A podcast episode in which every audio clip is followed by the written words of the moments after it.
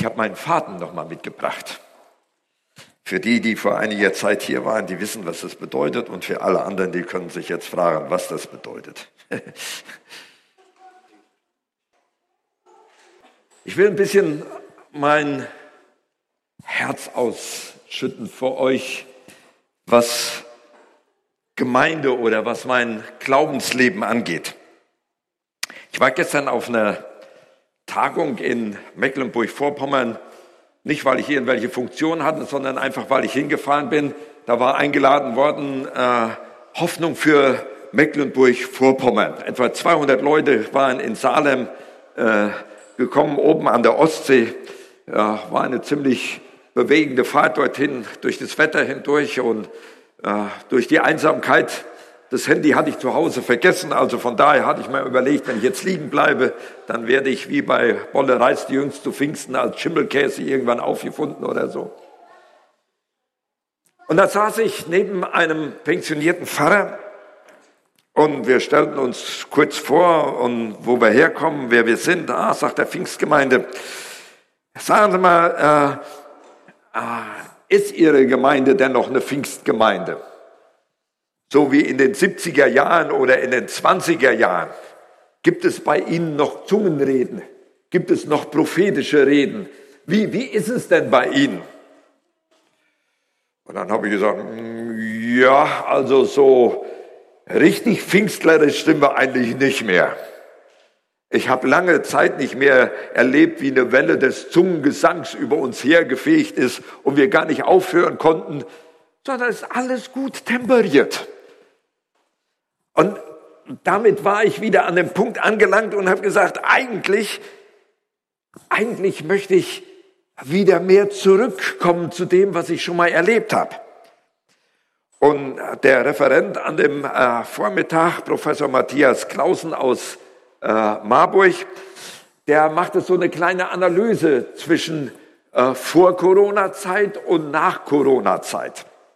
Und dann habe ich so gedacht, na ja, vor Corona, da waren die Reihen hier dichter besetzt. Wir haben ja noch jede Menge Stühle oben stehen, die früher hier noch im Saal waren. Und ich habe auch noch Bilder, wo wesentlich mehr Leute da waren. Und nach Corona scheint so ein Stückchen, na, er hat es so formuliert, das ist Long-Covid für die Gemeinde. Man stellt dann fest, man kann auch ohne Gemeinde leben. Man kann sonntags in aller Ruhe spazieren gehen, man kann frühstücken und notfalls kann man ja sich bei Zoom noch einloggen und wenn es nicht passt, nach zwei Minuten eine andere Sendung reinholen. Er meinte, das wäre typisch und da dachte ich, das ist nicht nur bei uns so, in Berlin, sondern das scheint Land auf ab zu sein, dass wir Long-Covid-Krankheiten haben. Gemeinde Long-Covid. Und dann meinte er, ja, das ist ja äh, nicht damit getan, dass man die Analyse macht, sondern wir brauchen auch eine Lösung dieser ganzen Problematik. Jetzt will ich nicht auf das eingehen, was dann äh, weiter gesagt wurde, aber mir ist dann aufgefallen, Paul, wie viel Erwartung hast du noch, wenn du in Gottesdienst kommst? Was hast du noch für Erwartungen, wenn wir dienstags in der Gebetsstunde da sind? Hört Gott wirklich?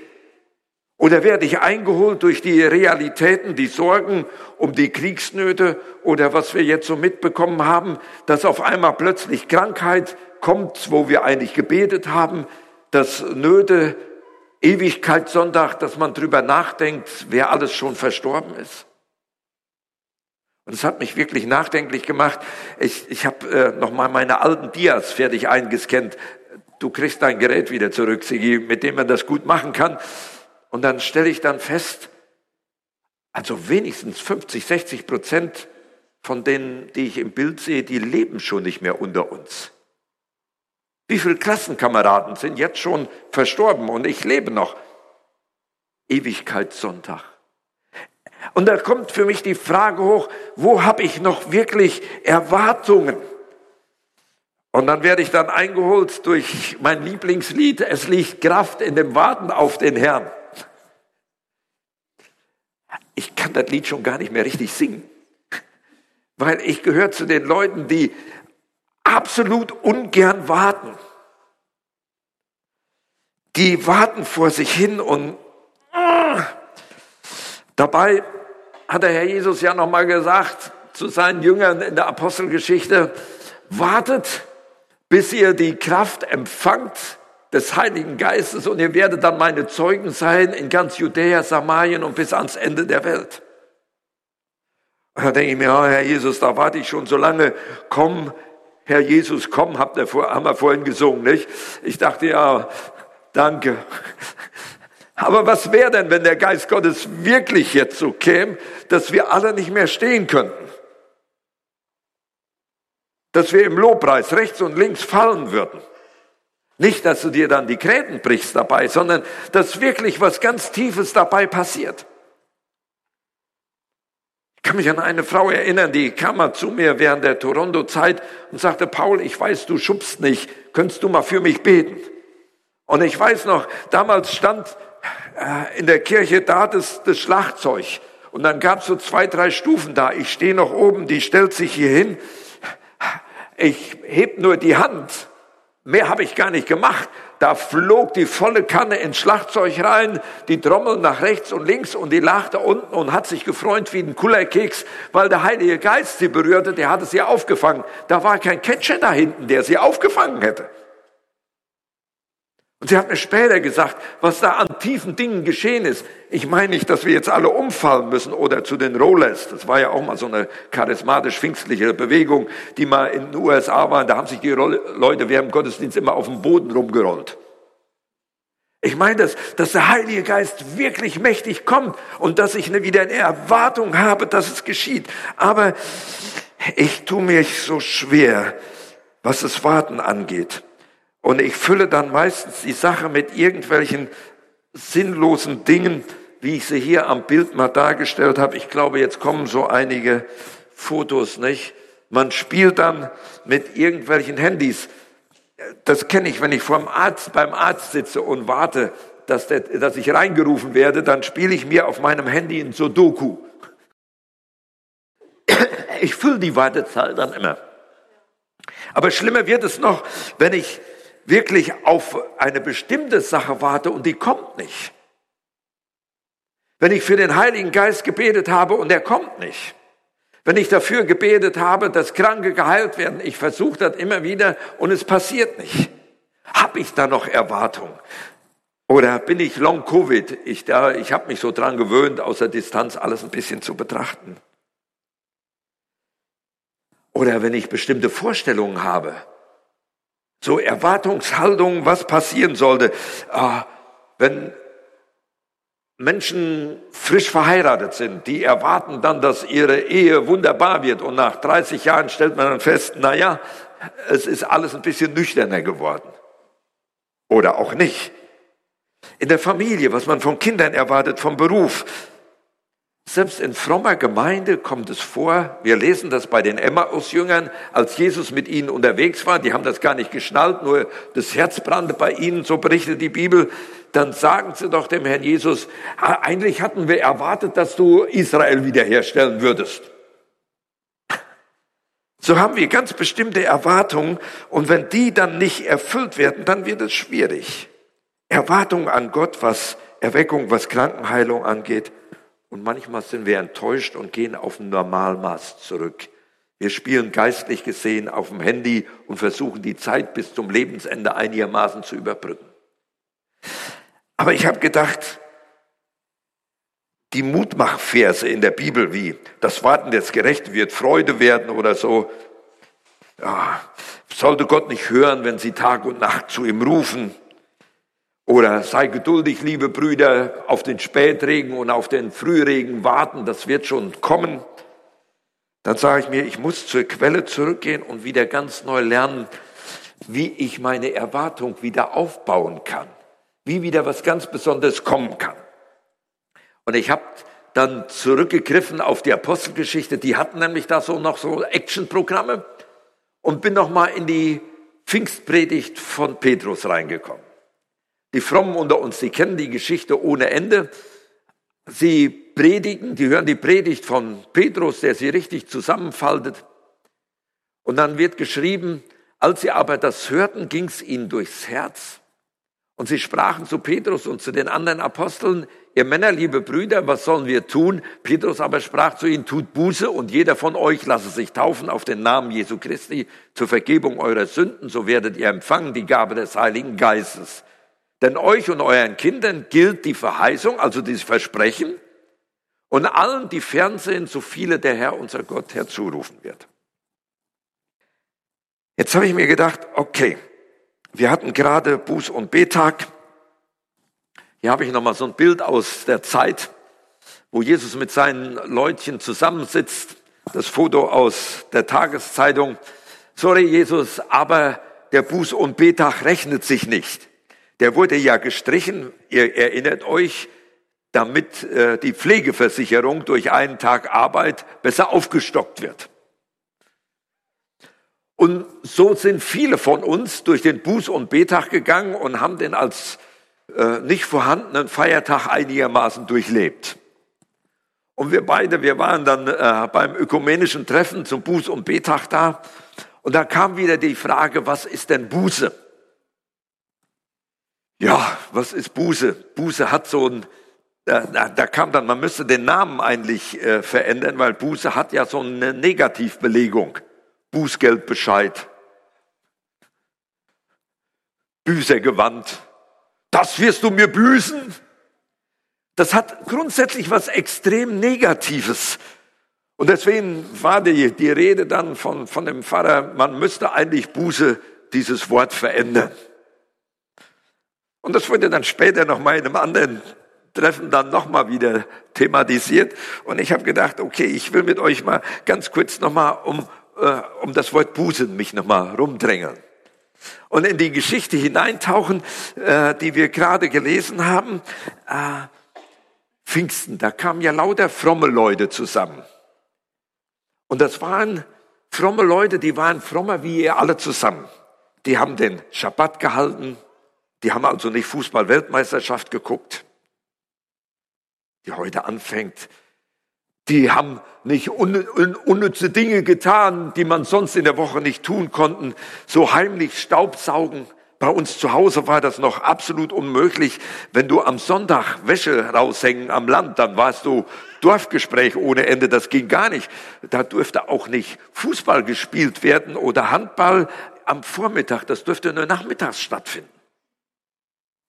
Aber die, die die Botschaft von Petrus hören, die hörten nicht, du sollst nicht lügen, du sollst nicht Ehe brechen, du sollst nichts Schlimmes tun. Das würden wir sagen, das wäre Buße, davon mussten die umkehren, sondern die mussten wieder was ganz anderes kennenlernen, dass Buße tun eigentlich eine Befreiung aus der Sklaverei bedeutet. Die Bibel sagt, wer sündigt, der lässt sich versklaven. Also ist Buße tun eigentlich ein Heraustreten aus der Sklaverei. Dass du sagst, ich will nicht mehr so weiterleben. Ich habe das mal so nochmal so in, in Bild rein tun. Äh, Buße aus der Sklaverei entlassen.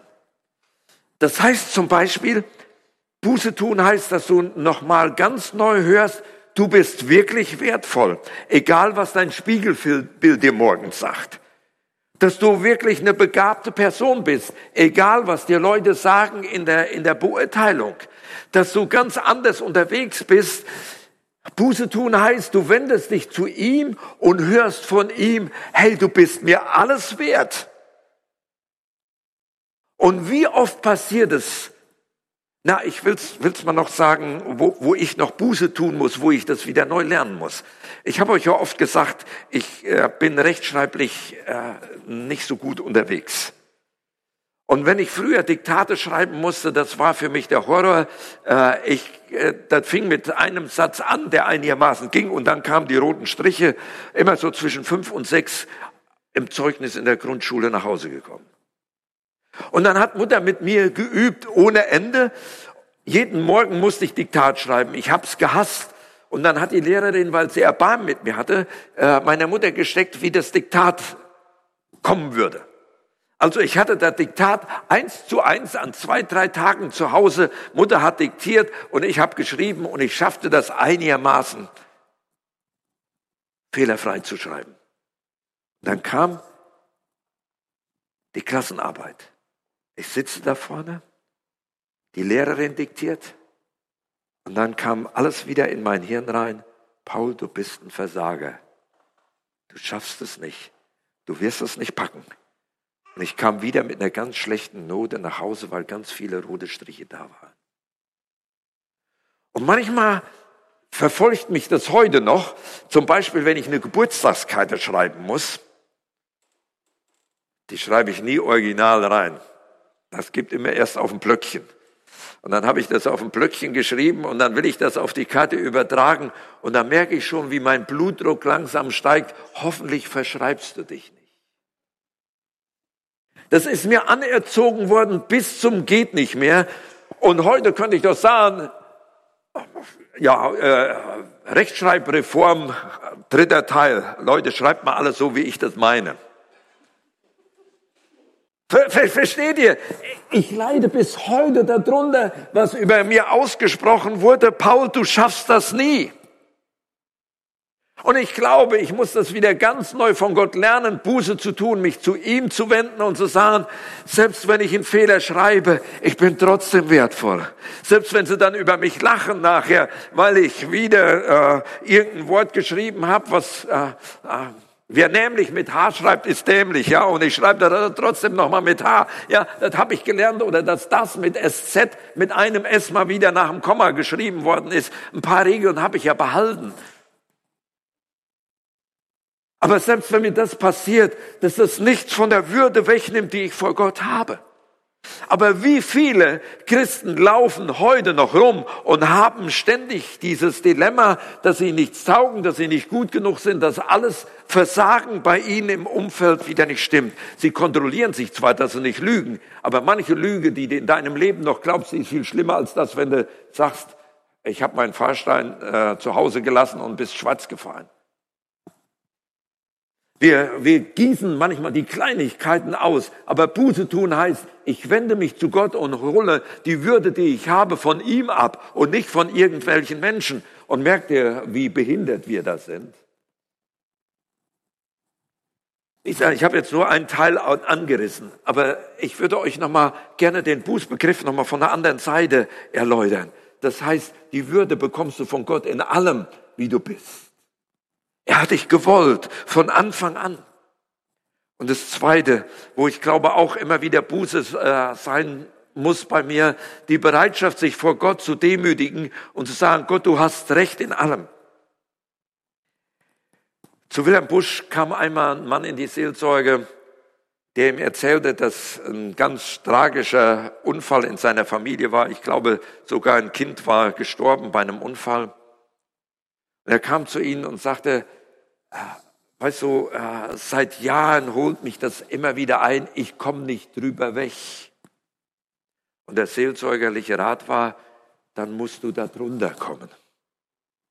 Da musst du unter die Allmacht Gottes dich beugen können und sagen, ich verstehe so viele Sachen nicht. Ich gebe euch so ein Beispiel, was ich nicht verstehe. Die Ukraine gehörte zum christlichsten Land, das wir in Europa haben. Wo die Erweckung gelaufen ist, wo volle Kirchen überhaupt kein Problem waren. Viele wissen das ja gar nicht.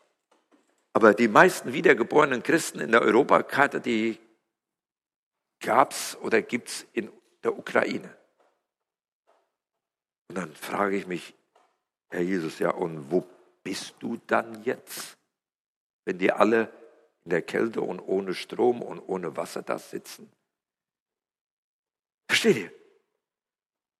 Ich könnte mit euch weitergehen, ich könnte in unsere Geschichte reingehen. Bis zum Ersten Weltkrieg lief Erweckung durch Berlin und durch Deutschland. Ich habe ja immer meine, meine Zahlen parat. 1865 hatte Berlin 560.000 Einwohner und etwa zwei Prozent der Leute sind zum Gottesdienst gegangen. Unreached People Group würde man das missionarisch sagen. Das ist die gleiche Situation, die wir heute in Berlin haben. Weniger als zwei Prozent der Berliner, alle sind unter Long-Covid unterwegs, Gemeinde Long-Covid, besuchen nur immer einen Gottesdienst. Und dann fing die Erweckungsbewegung an, die in Berlin so viel bewegt hat. Nicht nur in Bodelschwing, sondern viele andere, die kamen, die hier Dinge bewegt haben. Und als der Erste Weltkrieg angefangen hatte, war die Be Einwohnerzahl auf 3,6 Millionen gestiegen und 20 Prozent der Berliner sind zum Gottesdienst gegangen. Glaubt das noch einer? Diese Zahlen gucke ich mir manchmal an und sage, ich brauche wieder Hoffnung dafür, dass sowas möglich ist, wenn Gott wirklich kommt. Und dann kam der Erste Weltkrieg, obwohl gerade mitten, und Erich Schnebel schreibt in seinem Buch, hätten wir diese Erfahrung mit Gott nicht gemacht vor dem Ersten Weltkrieg, wir wären in den Schützengräben verzweifelt. Ich verstehe manchmal Gott nicht. Da wird gebetet ohne Ende, da wird geglaubt ohne Ende und dann macht sich der Feind auf und zerstört alles wieder. Ich glaube, Buße tun heißt auch sich manchmal, wenn ich Dinge in meinem Leben nicht verstehe, dass ich mich unter die Allmacht Gottes wieder beuge und es sage, er macht es doch gut und er führt es doch zu einem guten Ziel hinaus. Dann stelle ich bei mir fest, ich kann schlecht warten auf das ich bin schlecht im Buße tun in dieser Richtung. Ich brauche noch mal eine andere Dimension. Deswegen sagt er noch mal als zweites, lasst euch taufen. Das ist jetzt nicht nur die Tauffrage, sage ich mal, bei, äh, ähm, die wir jetzt im Januar feiern wollen. Dass sich einige Täuflinge angemeldet haben und vielleicht ist irgendeiner noch hier, der sagt, ich muss auch unbedingt getauft werden, dann melde dich an. Aber Taufe heißt auch wie bei Naaman. Der war aussätzig. Die Geschichte müsst ihr lesen, wenn ihr sie nicht kennt. Äh, und dann musste er sich siebenmal in den, in den kleinen Tümpel Jordan untertauchen, bevor er wirklich geheilt wurde. Ich meine, manchmal brauchen wir, die wir auch getauft sind, die wir irgendwann im Wandsee gewesen sind oder hier im Taufbecken oder irgendwo anders, dann brauchen wir das nochmal, dass wir wieder die Tauferneuerung in unserem Herzen haben und sagen, Herr Jesus, ich liefere mein Leben dir nochmal wieder ganz neu, radikal aus. Taufbunderneuerung. In der lutherischen Kirche in der, äh, ähm, im Erzgebirge, die feiern einmal im Jahr äh, einen Gottesdienst der Taufbunderneuerung. Gut, lutherische Kirche werden die Babys getauft und dann gibt es in der Regel eine Taufkerze und dann bringen die an dem Tag der Taufbunderneuerung, dann ist die Kirche meistens in drei Etagen mit, mit den, mit den äh, Balkonen richtig gefüllt und dann siehst du ganz viele Leute, die eine Kerze dabei haben, die an dem Sonntag sagen, Herr Jesus, ich will dir für Zeit und Ewigkeit gehören, egal welchen Weg mit, du mit mir gehst, du bist der gute Gott, mit dir will ich unterwegs sein. Und ich glaube auch wir Charismatiker, wir brauchen das unbedingt, dass wir wieder Tauferneuerungen in unserem Herzen immer wieder machen. Ich habe mich als Kind bekehrt, aber später dann nochmal und dann nochmal und nochmal. Und ich will euch was sagen, euer Pastor muss sich immer wieder bekehren. Der muss immer wieder in die Liebe Gottes eingetauft werden, eingetaucht werden, damit ich das wirklich glauben kann, damit ich mich nicht irgendwann im Handyspielen auf geistlichem Ebene verliere in irgendwelchen liturgischen Formaten eines Gottesdienstes. Hier bin ich schlecht drin. Hier warte ich drauf und ich schaff's nicht. Und ich glaube, deswegen ist die Frage mit dem Heiligen Geist nochmal ganz wichtig. So werdet ihr die Kraft des Heiligen Geistes empfangen. Als Pfingstler muss ich natürlich sagen, hey, Leutchen, Heiliger Geist ist für uns da. Lass dich taufen in den Heiligen Geist. Dann stelle ich fest, ja, es ist schon sowas, man kann jetzt darüber predigen, aber gerade in der Long-Covid-Zeit der Gemeinde ist das schwer. Die Leute hören dazu, sagen, habe ich immer mal wieder gehört, mit dem, äh, mit dem Heiligen Geist und eigentlich will ich den ja auch haben. Aber ich stelle zum Beispiel Folgendes fest. Na, ich mache es mit meinem Zeugnis, habe ich jetzt schon mal erzählt, wie das bei mir war. Ich komme als guter evangelikaler Christ in die Jesus People Bewegung rein und dann höre ich, wie Leute im Jugendmeeting mächtig in anderen Sprachen reden. Und ich habe dann gesagt, oh, was ist denn das? Dann kam Wolfgang Müller als Pastor rein. Ich gehe natürlich als anständiger Christ in die Gebetsstunde. Der war gerade neuer Pastor da und er betete immer ganz laut in Sprachen. Ich dachte, so einen Lackaffen kriegen wir als Pastor. Man muss der angeben, wo der auf Missionsfeld war. Kann er nicht Deutsch beten? Und dann haben mich die Jugendlichen langsam schlau gemacht, die haben gesagt, das ist der Heilige Geist, der schenkt äh, Zungengebet, das ist eine charismatische Gabe, die nur für dich ist. Alle anderen Gaben sind für andere da. Hiermit redest du Geheimnisse und Paulus sagt, damit erbaust du dich selbst. Oh, habe ich gedacht, das muss ich haben. Dann gab es einen Altarruf, wer möchte die Gabe des Heiligen Geistes haben? Einer der ersten, der vorne war, war Paul. Hände aufgelegt, passierte nichts. Dann kam ein super geistlicher Mann aus den USA. Thema war Heiliger Geist. Wer möchte den Heiligen Geist haben? Der soll nach vorne kommen. Ich nach vorne, Hände aufgelegt, wupp, nix. Ich denke, habe ich fünf, sechs, sieben, acht Mal gemacht. Und dann sagte mir einer, ah, manchmal passiert das nachts. Du wirst dann geweckt vom Heiligen Geist und plötzlich redest in anderen äh, Zungen. Ich bin nach Hause gegangen, richtig in Erwartung, habe mich ins Bett gelegt, mal auf Fernsehen verzichtet und denke, jetzt werde ich in der Nacht geweckt. Ich bin morgens genauso breit aufgewacht wie sonst auch. Nischt. Dann dachte ich, ja, vielleicht muss ich alles wieder ordnen in meinem Leben, was ich mal falsch gemacht habe. Und ich kann mich daran erinnern, in einer dunklen Nacht als Jugendliche haben wir bei uns im Dorf jemanden die Haustür zugemauert. Mit Stein. So. Ja, wir haben Gartentürchen ausgehängt und sowas alles, ja. Was man am Land so als, als Streiche macht. Und äh, dann hatten die am anderen Morgen die Tür aufgemacht und die ganzen Steine waren nach innen reingefallen. Wir hatten natürlich gedacht, die Haustür geht nicht auf und hatten die Haustür zerkratzt. Im Dorf war natürlich klar, die äh, waren stinkesauer, welche, welche Rübel haben das gemacht und so. Das war lange verjährt. Dann bin ich nach Hause gefahren in die Heimat und dachte, okay, das wird das, das verlangt jetzt der Herr von dir, damit du das Zungenreden kriegst.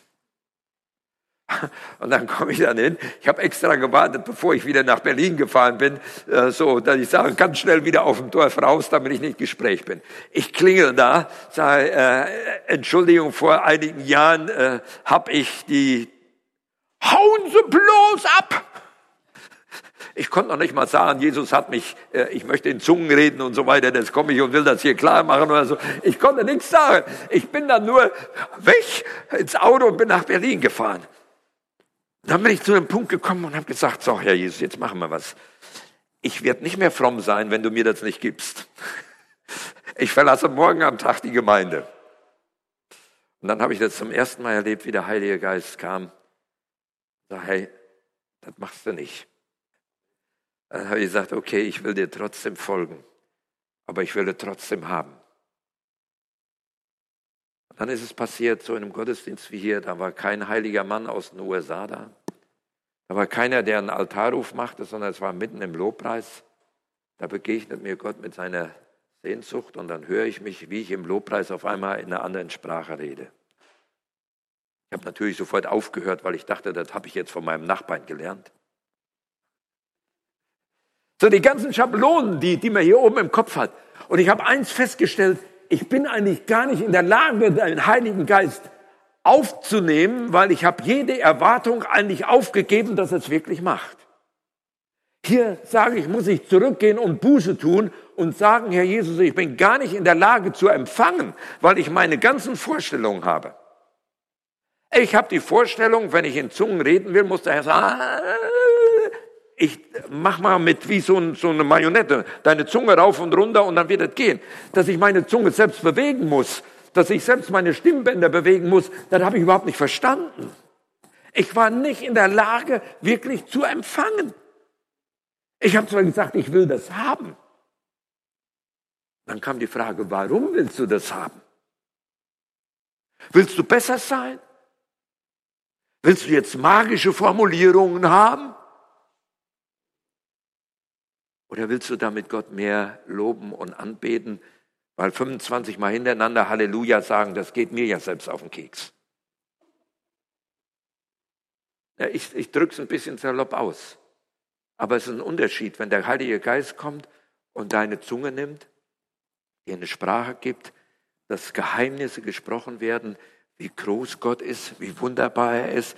Ich komme so an meine Grenzen mit der Formulierung. Aber wenn ich dann stehe und sage, Harama Shiba da dann weiß ich nicht, welche Größe da ist. Aber ich merke, während ich anfange, Gott zu loben, dass was innerlich bei mir passiert. dann werden meine leeren Hände auf einmal gefüllt, meine Sorgen, die weg sind, die sind dann nicht mehr da. Ich glaube, hier müssen wir Buße tun und sagen, Herr Jesus, ich habe meine Vorstellung, wie das gehen soll und ich habe lange aufgegeben, dass du mächtig wirkst, dass du leere Hände füllen kannst. Ich habe aufgegeben, ich habe mich an das Normale gewöhnt, was man so überall in der Gemeinde querbeet in Deutschland erleben kann. Aber ihr Lieben, wenn wir zur Gebetsstunde dienstags kommen, es kommen momentan immer mehr Leute. Das ist wunderbar, das ist gut. Aber wenn wir nicht eine dramatische er Erwartung haben, dass Gott was wirklich tut durch das, was wir beten, ich sage euch, in zwei, drei Monaten wird das wieder abnehmen.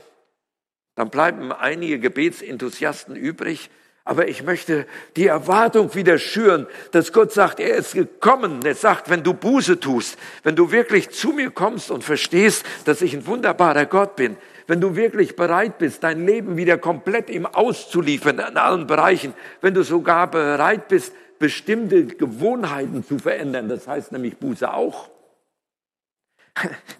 Eigentlich hatte ich mit euch ein Spiel vor. Äh, ich stelle so fest, äh, wenn ich sonntags in die Gemeinde gucke, ich weiß zu 90 Prozent, wer wo, wo sitzt.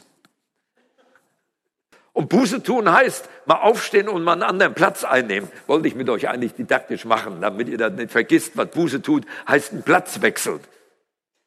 Eine andere Position einnehmen.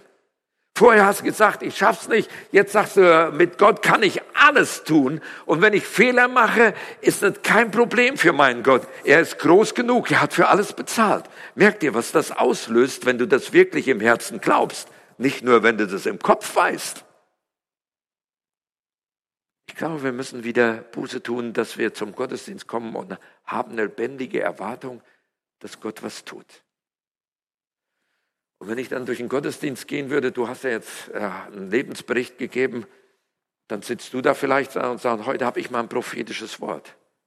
Dann kommst du da und sagst, heute habe ich die, die Kraft mal für meine Nachbarin zu beten. Die soll eine Knuddeleinheit vom Herrn Jesus kriegen, wie sie sie noch nie hatte. Aber ich komme mit der Erwartung rein, dass der eine oder andere getröstet wird, dass der eine oder andere aufgebaut wird, dass Dinge passieren dass du nicht nur von vorne erwartest, dass Paul oder wer auch immer eine, eine Predigt bringt, sondern dass du beteiligt bist in der ganzen Sache und nicht nur, wenn du so einen super Dienst im Kirchencafé tust. Ey, was wäre, wenn du Kaffee ausschenkst und beim Ausschenken sagst, wer das davon trinkt, der wird glücklich nach Hause gehen. Nicht wie in dem Koffein, was da drin ist, sondern weil du das mit so Liebe präsentiert hast. Wir haben keine Erwartung mehr, dass Gott mich wirklich gebraucht. Wir sind auf die Bedienungsmentalität ausgerichtet. Aber was könnte passieren, wenn du schon um halb hier wärst mit der Leidenschaft, ich will den Nächsten erwischen, dem ich irgendwie was Gutes tun kann? Und nicht erst so fünf nach der Gottesdienstzeit hier aufzuschlagen. Versteht ihr, was, was, was uns passiert ist? Wir reden vom, äh, von der Priesterschaft der allgemeinen, der allgemeinen Ach, ist das schwierig, ich muss aufhören. Das wäre alles. Ja, ich habe nur eine Position. Ich werde ja, äh, geduldet von der Gemeinde als Pastor oder so, aber äh, oder als Vorturner oder was auch immer. Aber letzten Endes, wenn die Heiligen nicht aufstehen und bestimmte äh, Schritte gehen in der Erwartung, dass Gott dich heute und jetzt und hier, vielleicht sogar nach dem Gottesdienst gebraucht. Ich möchte wieder Buße tun und sagen, Herr Jesus, wenn ich in den Gottesdienst komme,